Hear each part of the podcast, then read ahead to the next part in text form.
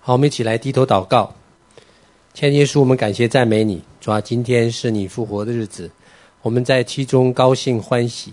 主啊，我们真是用诗篇、颂词、经文，主啊，来敬拜你，主啊，来默想你。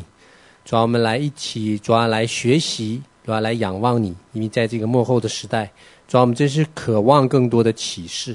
若没有你从灵里边的浇灌和开启，主啊，我们真的是一无所知。啊，因为我们对灵界主要完全是一个陌生的，我们是活在物质界。主啊，们真是求你来开我们的眼睛，开我们的心。主啊，用异象异梦对我们的心来讲话，免得我们偏行己路，免得我们下到坑中。主啊，求你时时刻刻提醒我们的耳朵，让我们可以警醒，让我们知道如何来行，如何来遵行你的旨意。谢谢主，祷告奉耶稣的名求，阿门。啊，今天我是呃临危受命啊。哈 哈因为前面几个本来安排到他们呢，都临时有一些的其他的服饰，所以呢就呃这个感谢主了啊，就临危受命。呃，今天我们要分享的呢题目叫“爱与逼迫”啊，我们翻到马太福音五章，一一家一段大家很熟悉的经文，马太福音五章从三十八节开始到。四十四节，三十八到四十四，啊，还有一段经文，等一下我们再读。三十八到四十四，好，我们找到之后一起来读。好，马太福音五章三十八，好，预备来。你们听见有有话说，以眼还眼，以牙还牙，一起来读啊。告诉你们，不要与恶人作对。有人打你的右脸，连左脸也转过来由他们打；有人想要告你，要拿你的里衣，连外衣也由他拿去；有人强逼你走一里路，你就同他走两里；有有求你的，就给他；有向你借贷的，不可推辞。你们听见有话说。当爱你的邻舍，恨你的仇敌。只是我告诉你们，要爱你的仇敌，为那逼迫你们的祷告。好，嗯，我们知道说，我们今天已经进入到末世了哦，因为，呃，在这个末后的年代呢，真的是一个奇妙的一个时代。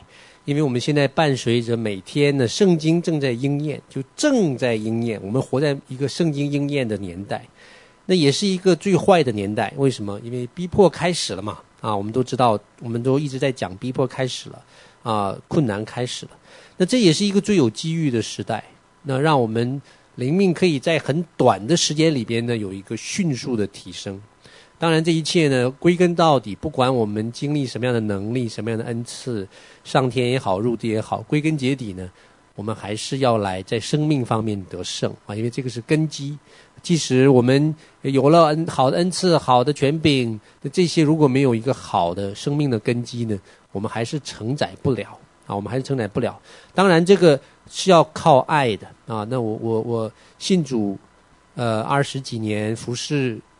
啊、不知道多少年，越服侍越发现说，所有的这些啊、哦、外在的都很重要，不是不重要，但归根结底回到家里，你一个人面对神的时候，其实还是爱，啊、哦，爱这个根基，因为神就是爱嘛，他就是爱，那神是无限的。那是认识不完的，穷其一生。那神就是爱，神的爱也认识不完啊！我我最近还是在一直在神又开启我一点点关于神的爱的部分啊。那今天在这里没有时间分享，都是在一点一点的认识啊。因为神的爱，他说他是长阔高深嘛，长阔高深。那么到了末后这个年代呢，我们就开始进入了一个逼迫的时代啊。这个逼迫这个词已经开始登上舞台了。啊，所以说以前也一直都在舞台上，但是没有在镁光灯下，现在 开始被拉到灯光底下了，哈哈哈，强迫我们要来要来认识一下啊。那逼迫有有软性的，那软性的呢是任何时代都有，言语也、辱骂呀、排挤呀、掌控啊、羞辱啊、控告啊，这个在家里就常常发生了，是不是啊？先信主的肯定是要被逼迫的，圣经有有写了嘛，这个属血气的要逼迫什么？属灵的啊，这这是原则，所以所以你这一定会发生的。那么在通常在家里有，教会里也有啊。发生其实发生最多在平顺时期发生逼迫最多的地方呢，第一是教会，第二是家庭啊。如果你看教会历史的话，基本上逼迫基督徒的都是谁？啊，都是自己人啊，都是自己人 啊。除了自己人，意思就是说属灵的家人和肉身的家人，他 其实都是自己人嘛啊。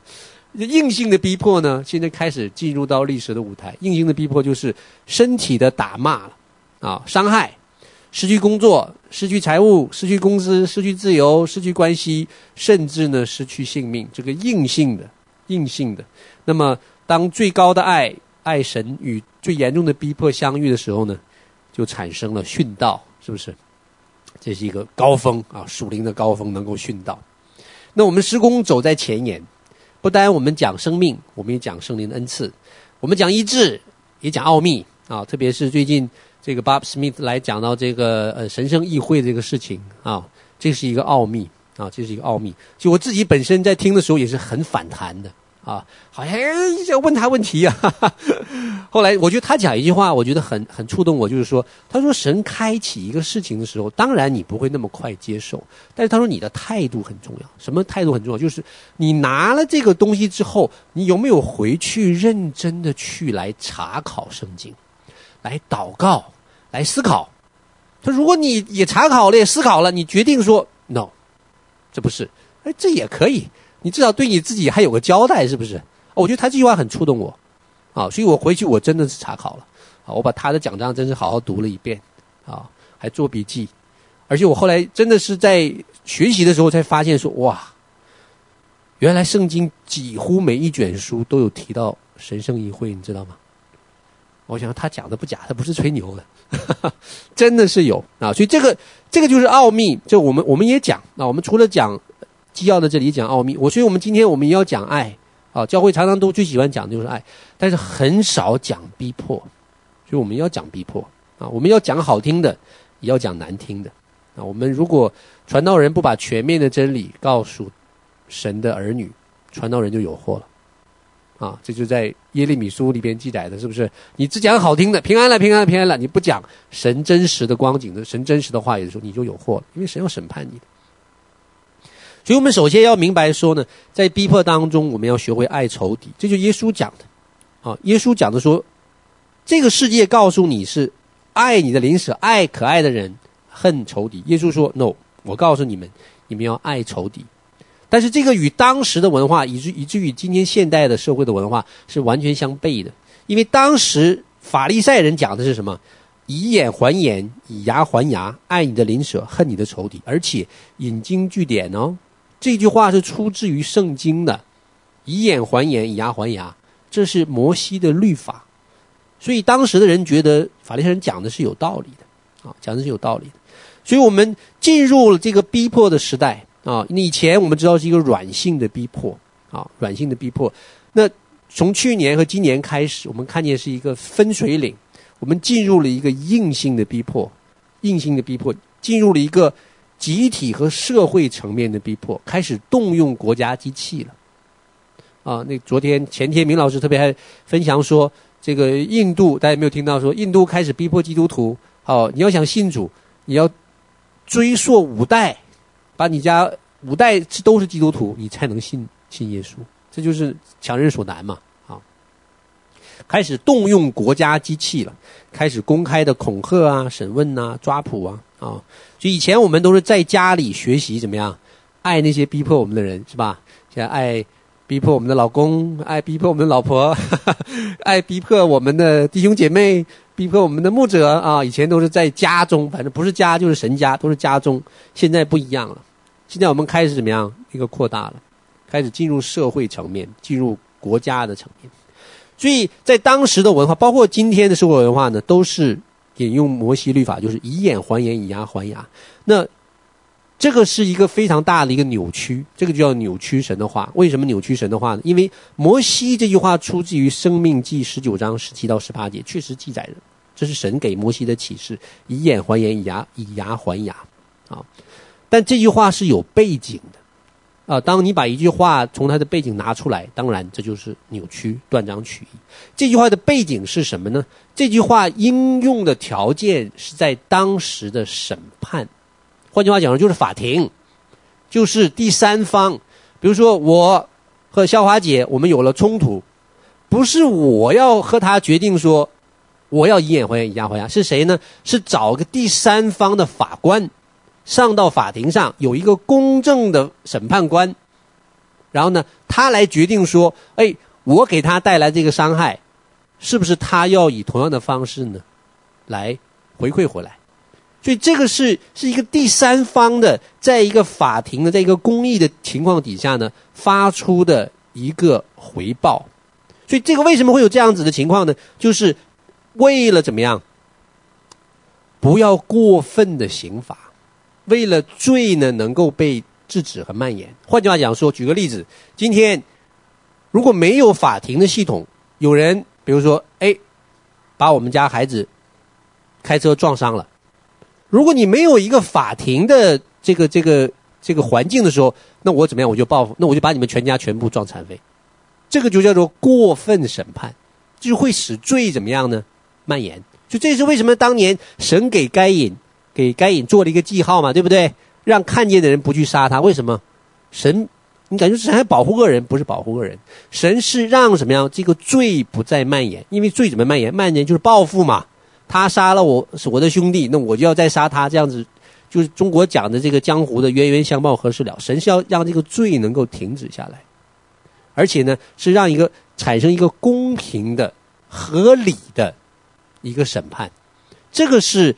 以眼还眼，以牙还牙的一个背景，是在这个法庭当中的。但是今天这个社会，包括当时的法利赛人，他们犯的什么错误呢？他把这个法庭的审判扩展到个人的关系范畴。什么意思？个人的关系范畴呢？就是当个人的关系，呃，你你骂了我，我骂了你，你在公司他给你穿的小鞋怎么样？那我也要怎么样？用法庭的方式，等于你是审判官了，你并没有找第三方公正审判官，那我就们也要报复回去。耶稣说这个是错的，因为人与人之间的关系不是建立在法庭的审判上的。如果建立在法庭审判上，你们夫妻就不用过日子了，是吧？你们天天就得找找审判官了。人与人之间的关系是建立在爱的关系上。这就耶稣讲的，为什么你要爱仇敌？就是说，你跟仇敌的关系不是你跟法庭要去审判的关系，你跟仇敌的关系是个人的关系。个人怎么样？就是用爱来解决。这个就是耶稣所强调的。这也是在当年啊、这个法利赛人甚至几千年来人类一直误解的。所以耶稣是要来矫正这个观念。你们是错误的使用了律法。因为人与人之间的关系一定是建立在爱的根基上，包括说人与人之间的亲密感、发展关系，不是建立在恩赐，不是建立在能力。你家里再有恩赐，你你会医病，得会赶鬼，你们两个回家结婚了有用吗？我给你医病，你给我赶鬼，该吵架还是吵架的。我跟你讲，你再有能力，能力是解决。冲突和问题的，你解决不了什么爱的关系，是不是？你可以有钱，钱是能力；你可以医病，医病是能力。你在家里试着用一用，不管用。我跟你讲，为什么？建立爱的亲密感是靠什么？不建立这个亲密感是靠爱、忍耐、包容、良善，是不是？敞开、原谅是靠这些东西。啊，不是靠外面外在这些东西，恩赐啊、能力这些好不好？好，它是可以用吸引人，它可以解决人的问题。你生病了，给你祷告能力治好了，然后呢，然后就拜拜了。什么意思？就是没办法建立长久的关系嘛，是不是？这只是解决问题，把它吸引来。那你怎么把它留住呢？靠什么？靠爱呀，因为你发展关系、维持亲密感，靠的是爱。不是靠的公平和公义。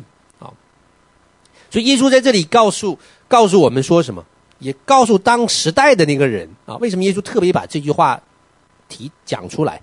就是生活当中啊，不能用律法的方式对待人的，你用律法方式你就惨了，啊，是要用爱的方式。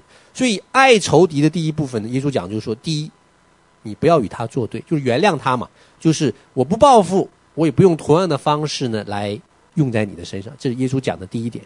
对待敌人或者逼迫你的人也好，不喜欢你的人也好，第一点就是原谅，我不报复，这个我们叫做消极的爱，或者被动的爱。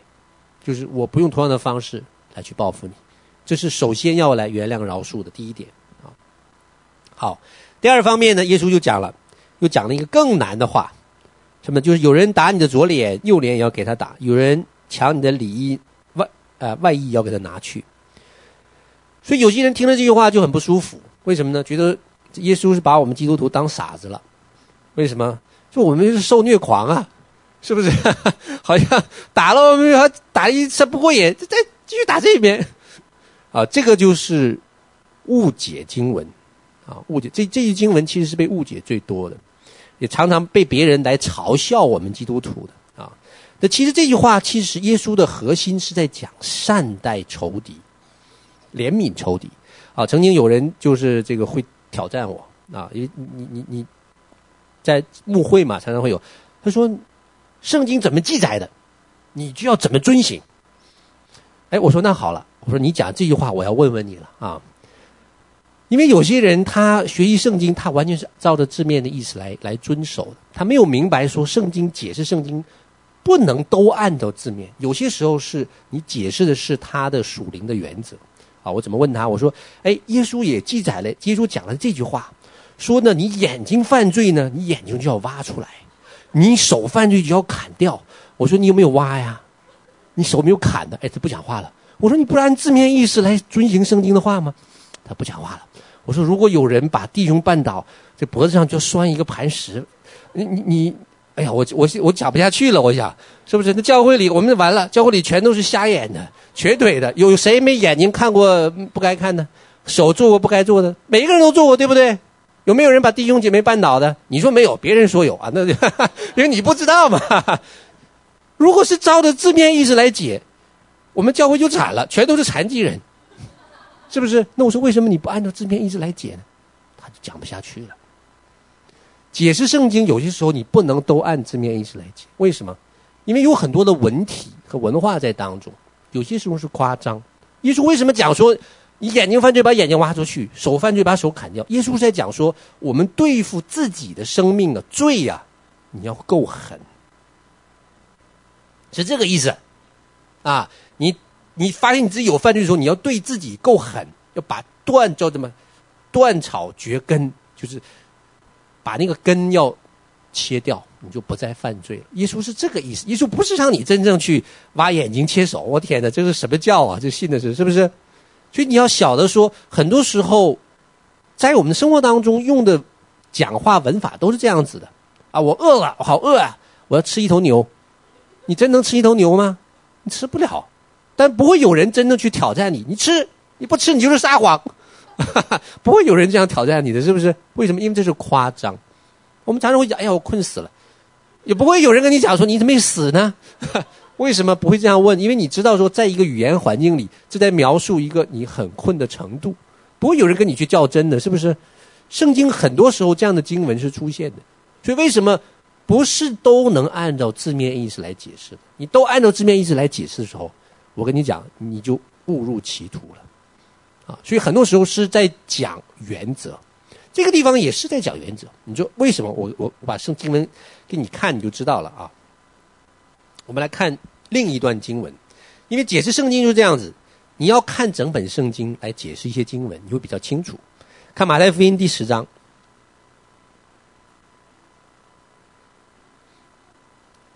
啊，马太福音第十章，我们就读两节就好了啊。第十章呢，讲到十七节，你们就是。耶稣讲说：“我猜你们进入这个狼群呐、就是这个社会当中狼群，你们要灵巧啊。”然后第十七讲到说：“你们要防备人。”然后呢，因为这些人会把你交到工会，工会就是政府啊，他们就在工会里干嘛？要打你们。所以耶稣先讲到说，你们要防备。然后呢，第二十三节，哎，这句话救命了，啊，这句话救命了。有人在这城里逼迫你们，然后你们干嘛？你们要逃到那城。耶稣没有说有人要逼迫你们之后，你就再让他逼迫你一次。耶稣没这么讲，耶稣说你们要逃到那城。所以你这个经文你看下来你就明白了。防备原文是 prose，这叫 prose 口啊。这个词呢，它是代表警觉，特别在注意，它有分辨的意思，就警醒啊。什么是防备？你上街。这个到了，我到了中国的火车站的时候，我都会特别警醒，我手都会按着我的包。为什么？听说那边小偷比较多，这个就是防备，是吧？你就很警醒，别人跟你讲话的时候，你都是全都都是很紧张、很紧绷的。为什么？因为那个地方环境不好，你要警醒啊。所以这个就是什么？而且这句话还很特别，我去查了原文呢，它用的是命令语气，imperative，在原文是 imperative。是命令，就是命令说你们要防备，是命令我们。你神差派羊进入狼群的时候，他命令我们要防备，他不是建议哦，他是命令我们要防备，要防备警醒，特别关注那些逼迫我们的人。一旦你发现有风吹草动、苗头不对的时候，要干嘛？二十三节干嘛？赶快逃啊！不是，所以别人在骂你。哎呀，你个胆小鬼来了，你为什么跑？你不要跟他跟他对面干。然后你说圣经不是这么记载的，我有经文支持我，他要逼迫我，我就逃到另外一个城啊。所以不要自己找苦受，自己不要自己找苦受。所以如果你不防备，你怎么逃得了呢？是不是？通常能够逃得了的人，都是警觉的人。啊，都是能够预先发现问题的人，你逃的几率才大呀！啊，你看我们今年在在国内宣教的时候就这样子，我们最开始吃了一次亏，就不够警醒，没防备呀！啊，人家都进来录像了，我们那时候这个人是干嘛的呢？我们，这不太对呀！那个时候我们就不够警醒，后来我们警醒了，后面有多警醒，你知道吗？我们这个在门口，我们有一个人拿着望远镜盯着那个入口，啊，然后我们有几个童工都拿着这个这个 walkie talkie，啊，在那边随时。而我们一进到一个场地，我们第一件事情先看逃生路线，啊，到时候老师要从哪个路上逃出去，哎呀，你要要做什么事情要怎么样，我们就先把这些预备好。这个叫什么？这个叫防备。你不防备的时候，你进去了，大摇大摆进去了，你就出不来了，啊，所以你会发现呢。通常坏人比好人警醒，你有没有发现这个这个特点？啊，好人就是觉得天下人都是好人，坏人就觉得谁都要害我，所以他比较警醒。啊，这次我就学到了。你看东方闪电，就比我们警醒。哎呀，这次我们这 YY 这个事情把我们搞的，我就发现东方闪电有他的智慧。我们不去学他不好的地方，他真的是有他防备的地方。每次都是打一枪换一个地方。啊，绝对不给你留下那个把柄，他们的反侦查意识特别强，啊，所以这就是我们要学习的部分。到了末后的时代，我们真的是要学习什么叫防备，什么叫预备啊。耶稣在这个呃路加福音讲过一句话啊，很有名气，很多人都觉得这句话很怪，就是世界之子比光明之子更聪明。这不是我讲的，耶稣讲的。耶稣讲了一个不义的管家的比喻，还记得吗？或者他讲了一个结论，就是世界之子比光明之子更聪明。很多面对世界上的事情的时候，我们确实不够警醒啊，我们确实不够警醒。特别预备末后时代啊，预备末后时代的事情，我觉得，哎呀，我觉得我们基督徒真的是差太远了。我前几年看过一个节目啊，因为在世界上，现特别在北美，有一群人叫做 Preppers。他知道这个词吗？Preppers，啊，Preppers 意思就是说，他们这些人他们都不不是基督，他们不信主，但是他们知道世界末日快到了，他们也不知道什么时候到，他们就拼命的预备。他们知道说会有可能的灾难发生，他们真的预备，他预备到什么程度？买一块地在远方，他们也，我不是说他们买那块地就一定蒙保守，我不是那个意思，我讲到他们的态度，买了一块地，啊，在很远的地方，在一个旷野，然后呢，在里面挖了一个洞，这是他们的 shelter。然后呢，他们竟然还要有 drill，他们会演习呀、啊。家里边两个孩子，然后呢，还上了 Discovery Channel。他们有三家人，他们都有叫叫做叫做 bug out plan，就是万一发生什么事情，他们三家人都有各自的 bug out plan。然后他们演习，那个电视台去跟他们追踪录影的。他们突然有一天选了一个星期三，然后打电话，发生事情了，妈妈去接孩子接儿子，爸爸接女儿，他们路上怎么走？然后逃生有 A 路线、B 路线，A 路线发生事情，怎么样转到 B 路线？怎么样可以最短的时间到达他们的那个 shelter？然后录完之后，他们三个家里边呢，又整个录下来，专家给他们评论点评，你这个计划什么地方好，什么地方不好。我们惭愧不？惭愧啊！这就是耶稣讲的：世界之子比光明之子更聪明。啊，我们这方面很惭愧，我们很多人还不相信呢。神都已经启示，他们的没有启示，他们就相信。我不晓得他们怎么知道的啊。所以预备防备总是好的。当然你逃不了了，你也预备了，你尽力逃不了，那一定就是神许可。时间到了，那我就安心接受了，安心接受训导。所以你看到耶稣，他被捕的时候，在约翰福音记载，他在大祭司面前受审啊，是吧？有一个仆人怎么样，打耶稣的脸。耶稣说什么？我说的不是，你可以指证；我说的是，你为什么打我呢？耶稣没说你打完这边，就打这边。哎，这不对呀、这个耶稣的教导好像不符啊。耶稣你不自己说的吗？要打完左脸打右脸，你这个地方怎么自己就又说为什么打我呢？哎这耶稣自己讲的，是吧？你看保罗，保罗回到耶路撒冷，全城暴动，千夫长要鞭打保罗。保罗说：“我是罗马公民，没有定罪就鞭打，这个不合理。”哎，这不打了。保罗没有说你打完左边屁股再打右边屁股。所以你看到说，你从整本圣经来看，这个意思不是在讲说基督徒是受虐狂啊，我们助纣为虐，不是这个意思。耶稣没有这样做，保罗也没有这样做。耶稣是告诉我们要防备，而且呢，你要有预备，要知道逃逃到那城。耶稣不知道那个那城是哪个城啊？至少要预先想好了，才能逃到那城，是吧？你知道我们这是被抓的时候，被逼迫的时候，我们真是不知道逃到哪里去的。啊，我们半夜三点四点的时候躲在麦当劳里，不知道要逃到谁家。你不想好，你逃到那城，你都不知道那城在哪儿，所以这是需要预备的，啊，没有东西不需要预备的，这是我们实真实经历的啊。被逼迫的时候，都不知道往哪儿逃，因为你觉得什么地方都不安全，啊，所以这需要我们来预备。所以耶稣这里边告诉我们什么？我们需要防备那些逼迫我们的人，才有机会逃，逃不掉。感谢主，时间到，那也我们心里呢？也不怨恨，也不苦读，也不抱怨，这是神的时间啊！我们不要有负面的心理的想法，啊，这个是神告诉我们的。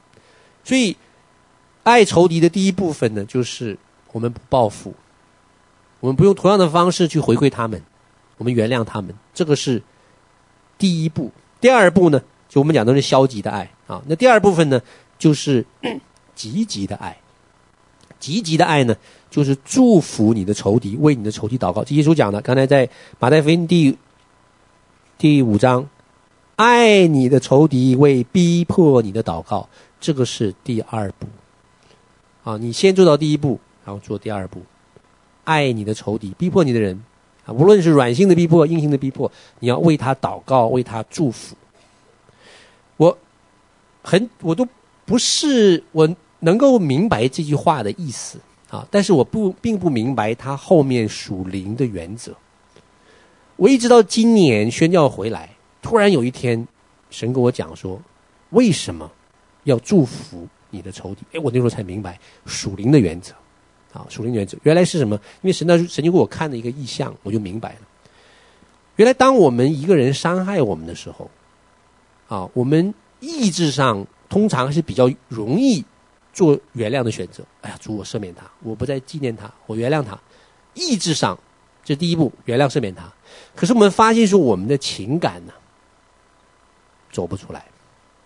什么叫情感走不出来呢？你怎么样知道说你完全原谅饶恕这一个人了呢？第一，你想到这个人的时候，想到他逼迫你的事情的时候，你在没有情绪的浮动，你不会激动了，你会很平稳。当别人可能无意识的突然在你面前谈到这个人的时候，你不会立刻就哦，又是他，哈哈，我不告诉过你不要在我面前再提他的名字，虽说我已经原谅他了，但是不许提。哈有没有这样的情况啊？就是你的情感没有被医治。但情感医治是需要花时间的，需要花花很大的力气的，花很多医治的，啊，那你你知道说你情感没有被医治，另外你见到这个人，你见到这个曾经逼迫过你的人，哎，你是不是很自如的能和他相处？我不是让你和他做朋友啊，不是这个意思。爱人和喜欢人完全是两回事，要搞清楚，爱人和喜欢人完全是两回事。喜欢人是。你喜欢和他在一起，你只会和你喜欢的人出去逛街看电影，对吧？你不会和你的仇敌出去 逛街看电影。但你爱一个人，不代表你可以喜欢他，这是两回事的。所以你跟他，你碰见这个逼迫你的人的时候，你可以和他握手，你可以祝福他，你可以擦身而过，你不会引起你心里边思想，主要是思想上任何的搅动，就说明你的情感的部分已经完全处理干净了。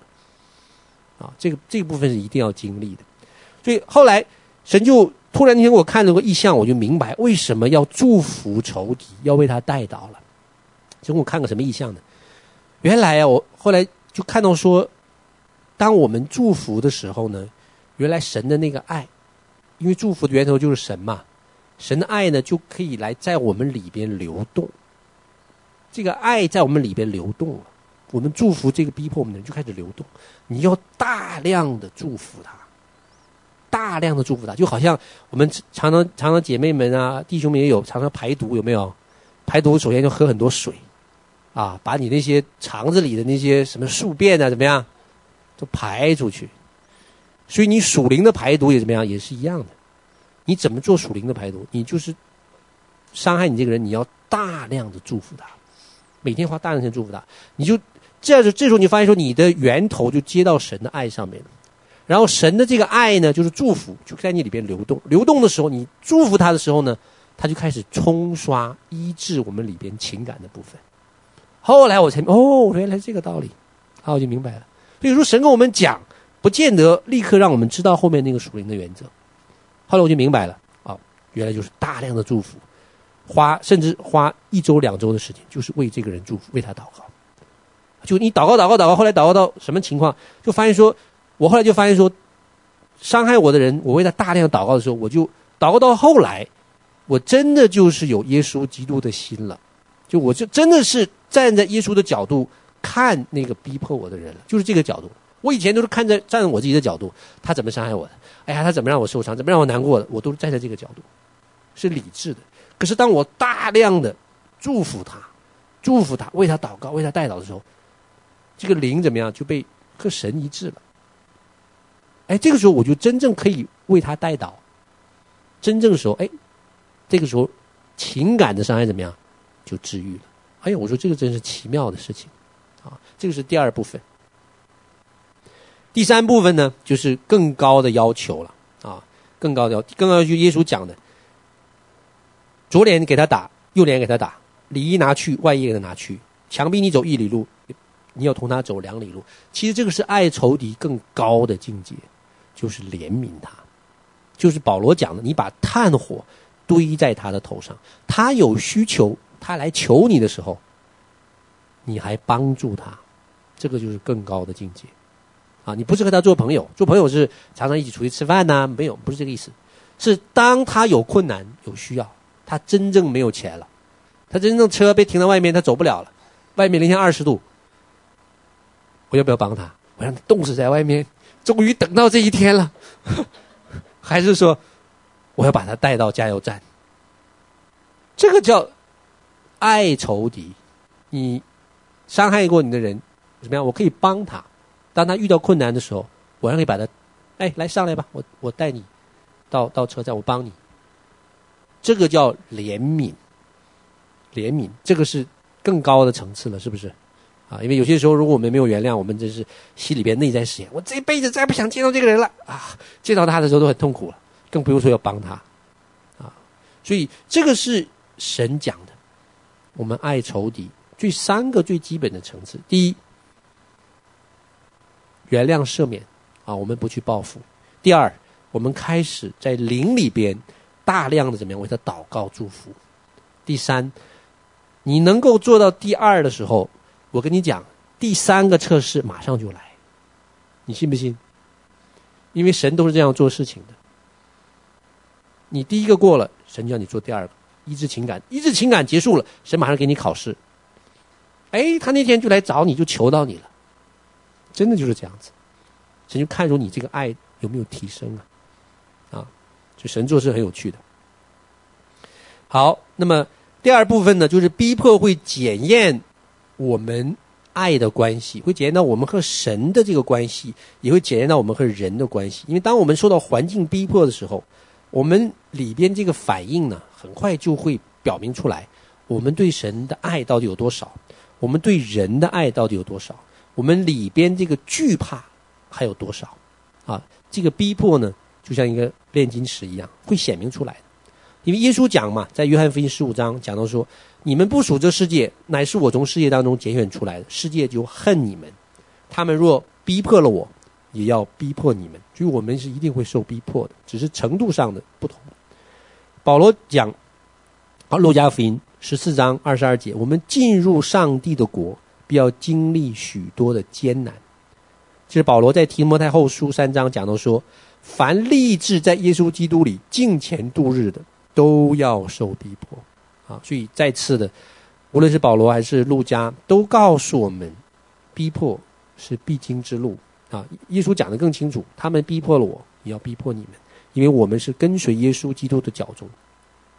所以耶稣基督被抓的时候，门徒什么反应？逃啊，逃的比谁都快，是不是？那一刹那，他那十二个门徒全部都逃了。他们之前还誓言旦旦的，我愿意为耶稣死，对，我永远不会离开你啊。可是环境一来，试金石一来。就检验出来什么？惧怕，主要就是检验出来的惧怕，检验出来我们对神的这个爱，还经过需要多少的试炼。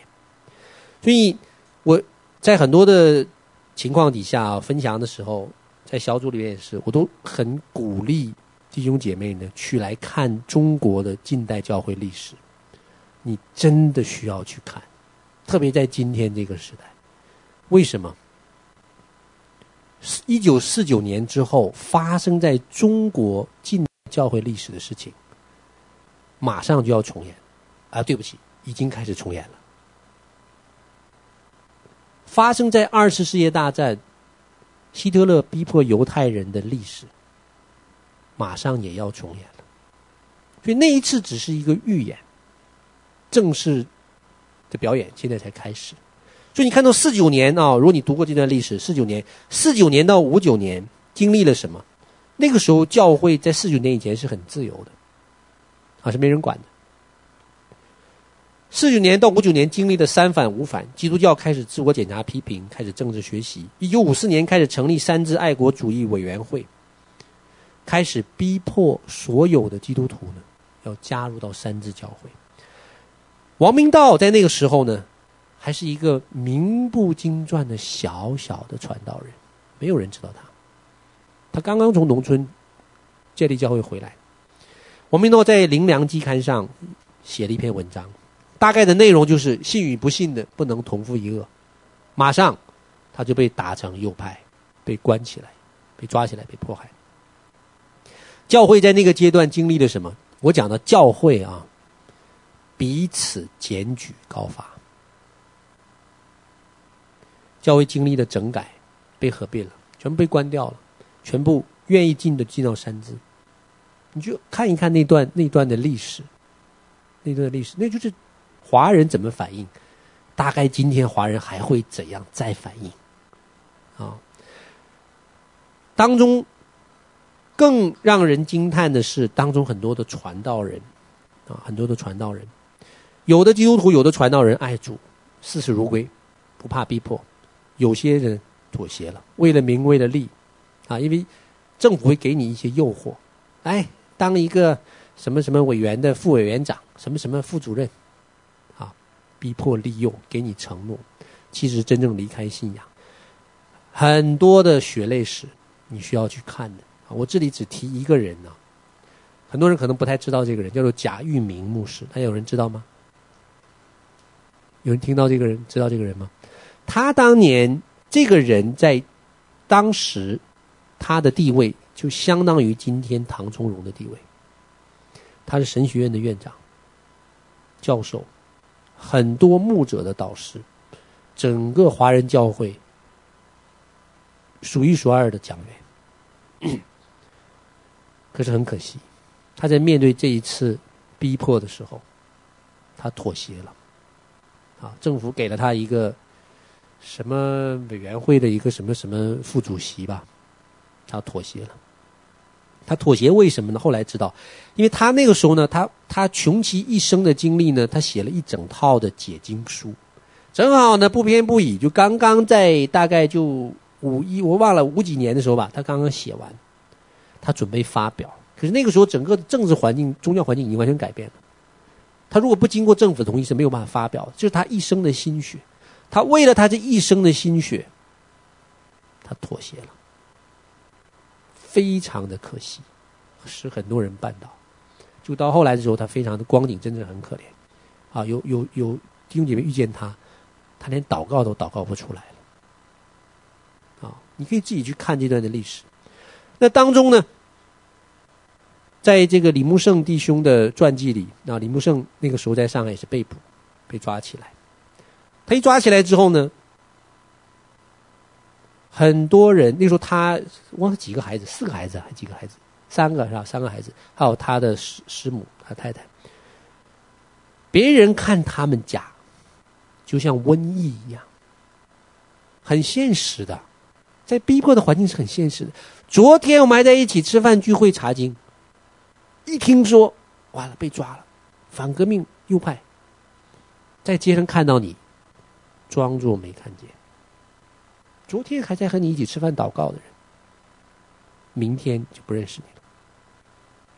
很现实的，教会里很少讲这些历史，为什么？这是逼迫，人会惧怕，惧怕就会和你切割关系，是不是？啊，所以他都写在他的传记里，他说。那个时候，人一下子聚会被打散了，整个弟兄姐妹之间的关系怎么样？变成陌路人。也有爱有爱心的，说有一位有爱心的，见到你的时候和你点点头，和你指指天。啊，他说这他说这些在在平常看来都不算什么动作，他说在那个时候都是好温馨的。他说也有弟兄姐妹非常有爱心的，冒着生命的危险敲门，给他们门口丢一袋饼干，丢一块肉。放一袋奶粉，都记载。他说是有有爱心的基督弟兄姐妹，在所以在那个逼迫的环境，马上显出来了。你到底多爱神？有没有预备好说我不怕？有没有你多爱弟兄姐妹？那个时候就显出来了，完全表明出来啊！所以那段历史其实是非常非常宝贵的，非常非常宝贵的。所以我们前面前几周也是有个有个姐妹也是被政府叫去问话了，是吧？被叫去喝茶，还只是一个问话，这是一个序幕而已。它就是这么一个小小的事情，也试炼出许多人的爱心和信心，是一个小小的事情。你看，通过这个事情，马上就看到很多人里面就惧怕。为什么？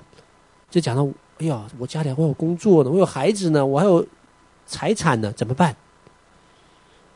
马上就会显明出来人心中的惧怕，啊！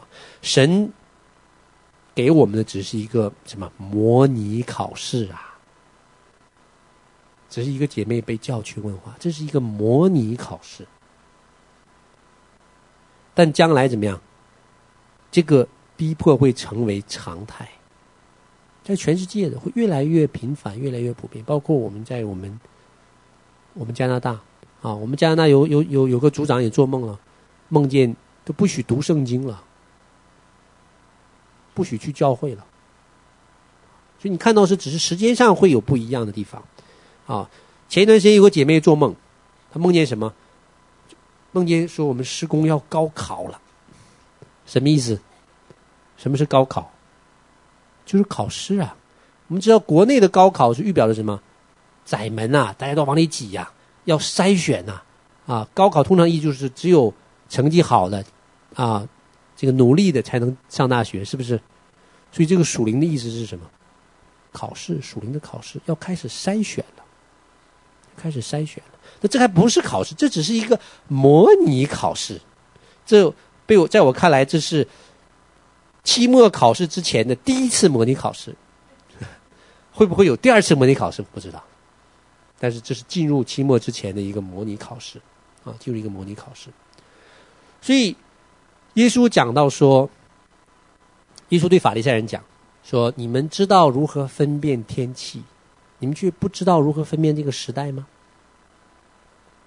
因为法利赛人就很会分辨这些东西，但是他不晓得耶稣来这个时代是个新时代，这个是弥赛亚，我们要跟上，我们要跟上这个水流，跟上这个潮流，要做回应。他们不知道，所以今天我们处在这个时代已经改变了，特别在大陆更是明显。好，大陆你看，大陆的教会的历史，从四九年到五九年，整个教会怎么样都被掩盖了。然后从五九到七九就是黑暗年代，我们就不讲了啊。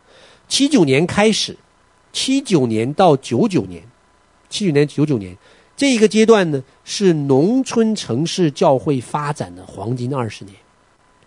那个时候统计初步统计呢，七九年大概基督徒有差不多才有八十万，而且全部分散在农村、乡镇，都是非常隐藏的。啊，大概他们有最早的有从七七七八年就开始恢复聚会，结果在这二十年当中，到了九九年的时候，一个不完全的统计，基督徒已经涨多少？八千万，一百倍。那这二十年里边呢，福福音在中国是一个爆炸式的复兴，当然也伴随着逼迫啊。你看那段教会历史，他们这些长辈们写的，他们都是带着逼迫的，逼迫之后就逃啊，往南逃，往北逃。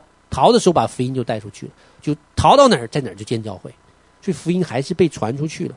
所以在那个前面那个七九到九九年，这个时候教会的，你看福音广传的时候呢，都是比较集中在农村、县城、城乡结合部，信主的人呢也多是以农民呐、手工业者为主，城市很少。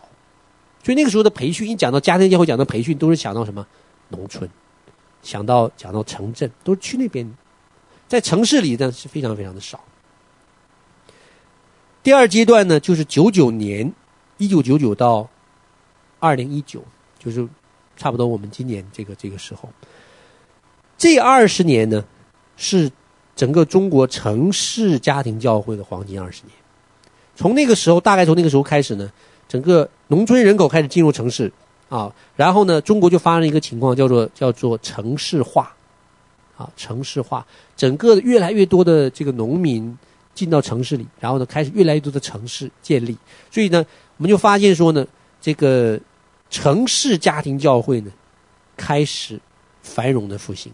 那这段时间，整个政治经济都还算比较稳定的时候，啊，政府干预的也比较少，所以这个时候你会看到说，城市基督徒大概从八千万涨到了最近几年。几亿，我们不知道有几亿，因为没有一个官方准确的统计，统统计的数数字，大概都是推测，啊，有的说两亿，有的说三亿，有的说五亿，有的说六亿，我们不晓得，但是至少也涨了四五倍，而且你看到说城市家庭教会非常的繁荣复兴啊，你几乎到了很多前几年的时候，很多城市家教会都在租什么写字间呐、哦，几百人的聚会其实都是很普遍的事情，而且开始你看各种的培训啊、施工啊、学生团契啊、神学院呐、中产阶级开始信主哦，而且你看到外来教会的牧者在城市开始扩展，开始建立教会，外来的这些讲员、这些资源呢开始涌入到城市，啊，但农村就开始，农村家教会开始怎么样？开始衰败。这二十年呢是最好的二十年，对于城市人口来讲，可是到了去年和今年。我们已经清楚的看见了，结束了。特别从二零一八年，去年好像三月还是六月，新二月新宗教法一八年新宗教法开始出台，慢慢慢慢的，我们就可以看见，逼迫登上了历史舞台。所以现在已经很多人开始做梦，梦到什么？在国内啊，开始普查身份证了。什么叫普查身份证？把你身份证拿来，信不信主？信主要登记，信耶稣要登记的，会直接影响到什么？你的工作、你的升迁、你的孩子上学、你的银行哦，找工作，都开始威胁了。而且现在已经不再是以前暗示，现在就赤裸裸的。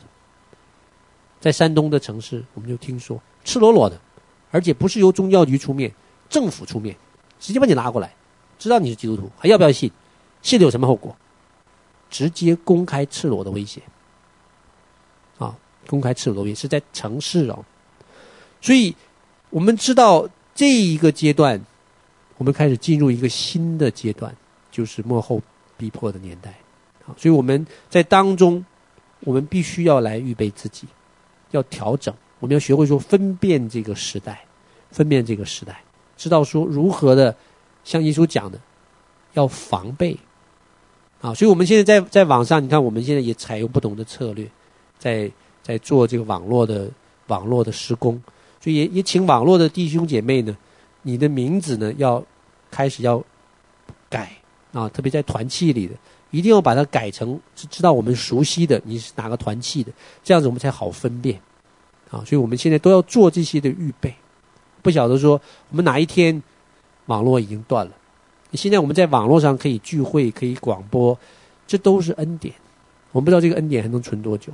啊，因为我记得我那时候神学院刚毕业的时候，啊，有有一个从中国大陆宣教回来的牧者啊，在我们当中分享，他那时候很感慨，他说：“哎呀，中国这这个简直是那个福音就是了不得啊！你一去聚会就是几百人，一信主就是几百人，一受洗就是几百人，那个复兴的不得了。那时候还零几年的时候呢，啊，很感慨啊，就催促我说你们赶快啊，回大陆去收割啊，啊，赶快回大陆去去怎么怎么怎么样。”啊，那个时候我们听了都好兴奋啊！啊，我自己那个时候也是，零四年的时候我就跑回大陆去宣教了一次。他后来讲了一句话，我到现在我都还记得。他是一个老牧者啊，六十几岁，我都不记得他叫什么名字。他就讲，他说，神给中国教会的这个窗口不会太久的啊，因为他可能经历了很多，他他。那个时候也没有先知性的启示，他就讲了这句话，因为他经历了很多事情嘛，看到很多的逼迫。他说：“神给中国教会这个黄金的窗口不会太久，政府没有干预，人心这么渴慕，啊，赶快抓紧时间收割啊！”那时候我们听得似懂非懂，我们觉得这就好嘛，有时间就传嘛，什么管他窗口不窗口啊？从来没有人想过这个窗口会关呐，今天真的关了。啊，我们看到说，政府做的一系列的行动真的关了，很多人都被赶出去了，啊，所以我们知道这个时代呢，离耶稣再来的时代越来越近了。啊，我们非常感谢神，求神呢来帮助我们啊，预备我们自己的生命啊，所以我们在特别在国内的也好，特别要警醒预备，不能再像以前了啊，开始要派人要放哨了，啊，要做这些这些的规划，这些都成为我们聚会的一部分啊。好，我们一起低头祷告。主，我们感谢赞美你，主要因为你带领我们进入一个新的时代。主要这个时代呢，就是来应验在启示录当中你所记载的一切的话语。主要这一切你都已经记载在圣经当中。主要你也透过经文警告我们要爱我们的仇敌，但也要灵巧像蛇，有智慧，知道如何的来防备。知道如何的来逃跑，即使要逃，也知道逃到哪里去。好，主要，你给我们启示，让我们警醒。主要，除去我们心中一切的惧怕。主要，因为正式的逼迫还没有来。主啊，你只是用一点点的这个模拟的考试，来显明我们心中有多爱神，来显明我们有多爱弟兄姐妹。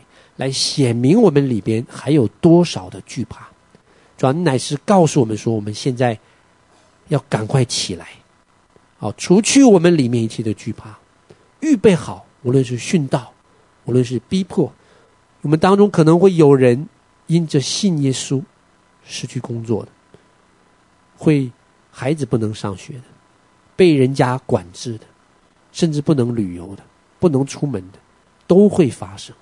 主要你给我们这样的心智，就是受苦的心智，因为前面的道路主要会有苦难，主要但是你会帮助我们，靠着那加给我们力量的，我们凡事都能行，我们不惧怕，无论落在何样的环境里，是在一个平稳的安静聚会里，还是在逃跑的路上，还是在逼迫当中，主啊，你的平安都伴随着我们，感谢主，祷告奉耶稣的名求。阿门。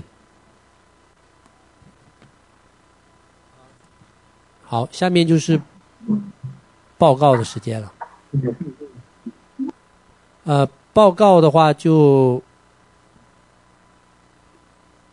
有一点报告，就是明年施工要有出游的啊。如果呃弟兄姐妹有感动，无论是给个人奉献，还是有给给施工的这个指定奉献呢，呃，现在是呃可以。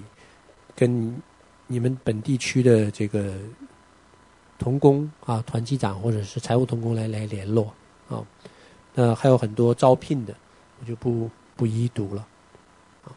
好，还有什么其他的报告吗？明老师在线上那边还是其他同工？嗯，好，我们呃感谢神哦。那我想我呃今天这个分享很及时哦，恰好我们呃遇到这样子的一个关口。那主要是我们也鼓励呃我们在全世界各地的弟兄姐妹，不不论你在哪个国家哦，你目前遇到的环境怎样，你总是看见这个这个趋势要成全神在幕后启示录的每一个经节和经文，嗯。那嗯，今天这个分享呢，呃，我我觉得是是蛮及时的哦，好让我们晓得说我们目前面临的环境和景况，但我们并并不是因此而而呃心里胆怯哦，因为我们晓得说，呃，这个日子呃，无论你是最后你神拣选你成为呃哪一种类型的。呃，哪一种类型的人啊、呃，或者说你的命、你的使命、你的这个命定，最后，呃，你可能是殉道的。以前我讲说，那我们并不惧怕，因为在过完一段时间，你又从地上怎么样？活过来、复活过来，因为这是应许，所以我们有机会和有这一个机遇，能够成为得胜者。而且能够进到这个千禧年的国度，跟我们的神一同执掌王权，所以这个是我们的盼望。哦，在这里面是极其有盼望的一件事情。啊，好让我们能够持守得住神托给我们的份。哦。那嗯，第二件事情呢，就是让我想到嗯，最近有的最近的预言啊，不但是预言，其实是我们在。环洋期间，我们在呃这个东亚洲这个外宣的时候，我们能看到神的作为。哦，那神的作为呢，是我们已经看见了神如何把我们隐藏起来。那那些见证呢，那些那些那些见证和神迹呢，都是给我们信心和鼓励，知道我们的神怎么样，凡事都能。那尽管那时候我们遭遇。五次的搜查，哦，荷枪实弹的进入这个房间和厕所的搜查，可是神怎么样啊？就隐藏了我们，哦，就就就三两个厕所都找不到我们，就躲在其中一个厕所，他怎么都看不到我们，这个就是神的作为，哦，所以 在末后的时代里面，当我们看见这个环境和逼迫越困难的时候，其实神的作为就怎么样越大，而且让我们怎么样更有盼望和信心。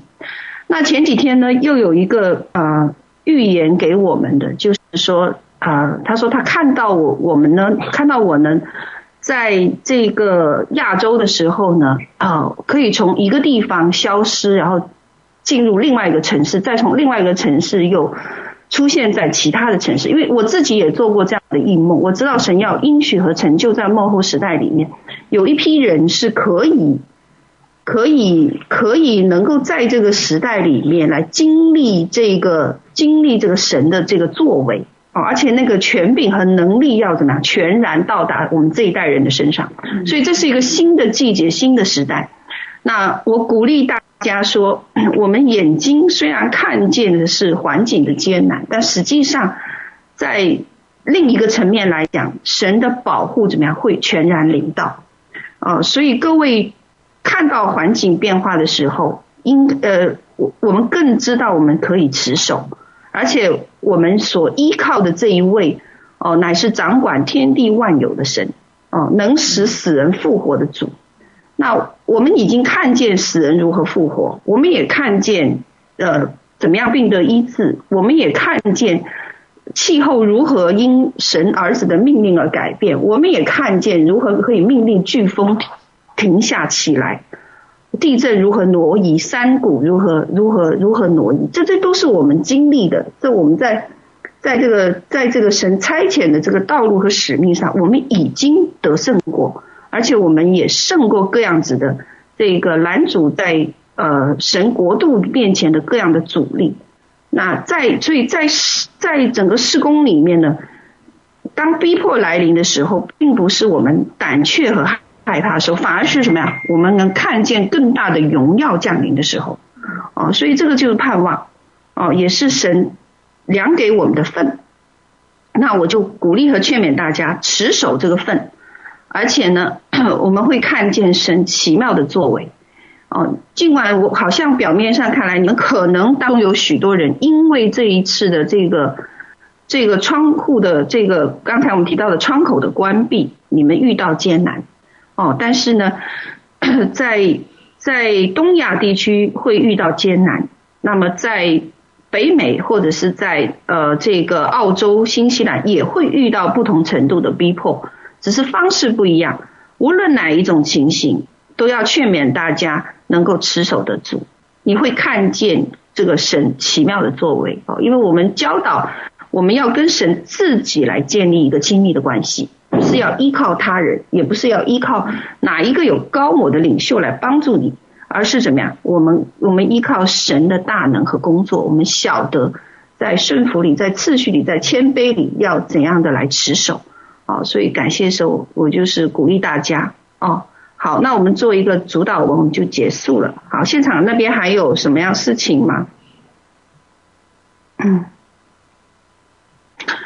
如果没有的话，我们这一次的聚，我们下一次我们就是有一个三十一号这个通宵，通宵呃的这个聚集啊，通宵祷告会的聚集聚集啊。好，那我们做一个主导文，我们就结束啊。